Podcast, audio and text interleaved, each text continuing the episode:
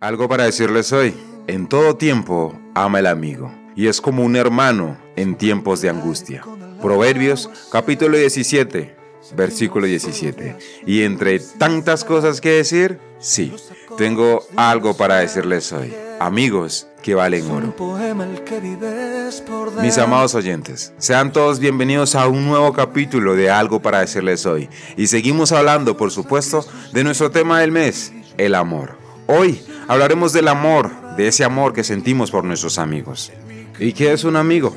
Un amigo es una persona con quien se mantiene una amistad. Y una amistad es una relación afectiva entre dos personas, construida sobre la base de la reciprocidad y el trato asiduo, constante, continuo. Y por supuesto, hay valores fundamentales que hacen de esa amistad algo especial. Y sobre ellos resalta el amor, por supuesto, la lealtad, la solidaridad, la incondicionalidad, la sinceridad y el compromiso.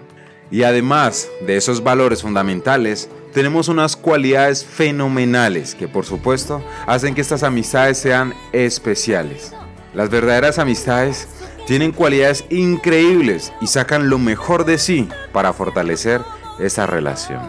Y les voy a mencionar algunos de ellos. Y es que nos motivan a aceptar más aspectos de nuestra persona nos dicen cuando no tenemos razón. Puedes contar con su ayuda y su apoyo. Te escucha con el corazón, te respeta. Es un buen acompañante, te da cariño, no te oculta su malestar, tiene una conversación abierta contigo. Y una más, y es que te dice las verdades en tu cara, aunque te duelan. ¿Y qué dice la Biblia sobre las amistades? Pues bien, las amistades pueden hacernos felices y ayudarnos a tener éxito en la vida. Los buenos amigos sacan lo mejor de nosotros y realzan nuestros puntos más fuertes. Proverbios 27 y 17. Sin embargo, la Biblia dice que es muy importante elegir bien a nuestros amigos y nos advierte de las consecuencias de tener malas amistades. Proverbios 13, 20 y 1 Corintios 15, 33. Esas pueden hacer que tomemos malas decisiones o que perdamos nuestras buenas cualidades. La Biblia dice que las buenas amistades deben ser algo más que simplemente tener los mismos gustos o intereses. Por ejemplo, el Salmo 119, 63 dice, soy amigo de todos los que te temen y de los que cumplen tus órdenes. El escritor bíblico dijo que escogía amigos que querían agradar a Dios y vivir de acuerdo con sus normas. La Biblia también menciona las cualidades que debe tener un buen amigo. Por ejemplo, el verdadero amigo ama en todo momento y es un hermano en tiempos de angustia, y lo acabamos de leer en Proverbios 17 y 17. Hay compañeros listos para destrozarse el uno al otro, pero hay un amigo que se apega más que un hermano. Proverbios 18, 24. Esos versículos nos enseñan que un buen amigo debe ser leal, cariñoso, amable, generoso. Un amigo verdadero estará a nuestro lado en las buenas y por supuesto en las malas. Además, tendrá el valor de decirnos si estamos haciendo algo mal o si vamos a tomar una mala decisión. Proverbios 27, del versículo 6 al versículo 9. Y es que, mis amados oyentes, todos necesitamos amigos.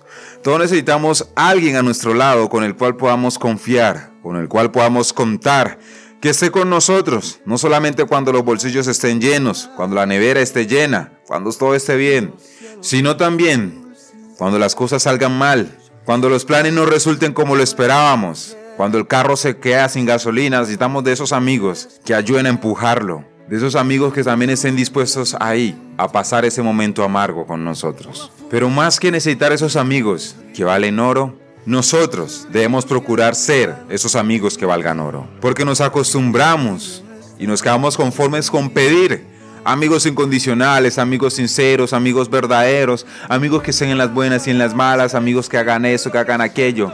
Pero la pregunta es, ¿y será que tú, amado oyentes, eres ese amigo incondicional? ¿Será que tú eres ese amigo sincero? ¿Será que tú eres ese amigo que dice las verdades? ¿Será que tú eres ese amigo que está dispuesto a empujar el carro? Pues bien, debemos procurar ser nosotros esos amigos incondicionales. Procura tú ser un amigo que vale oro. Por ello, Doy gracias a Dios y que Dios bendiga grandemente a todos esos amigos que se esfuerzan por ser eso, buenos amigos. Que Dios los bendiga grandemente y gracias a Dios personalmente por los amigos que me ha dado a mí. Y que Dios bendiga a tus amigos y que Dios te bendiga a ti también por ser ese buen amigo. Y quiero mencionarles que aunque esos buenos amigos siempre tienen la intención de ayudarnos, habrá momentos donde nos van a quedar mal. No porque ellos quieran, sino por circunstancias de la vida, que se les salen cosas de las manos o por X o Y no pueden. Y quiero presentarles a alguien que siempre va a estar dispuesto a ayudar, que siempre va a decir sí para darnos la mano y ayudarnos a levantarnos, que siempre va a estar dispuesto a darnos una palmadita de aliento, de esperanza, de fe, que siempre va a estar dispuesto a corregirnos y que nunca, nunca, pero nunca nos va a dejar solo. Y Él es Jesús. Jesús es el mejor amigo que tendremos, porque Él nunca falla y siempre está en todo tiempo, en todo momento, y siempre tiene el mejor consejo para darnos. Y hoy quiero leerle lo que Él nos dice en Juan capítulo 15. Este es mi mandamiento, dijo Jesús, que se amen los unos a los otros como yo los he amado. Nadie tiene amor más grande que el dar la vida por sus amigos, justamente lo que Él hizo. Ustedes son mis amigos si hacen lo que yo les mando.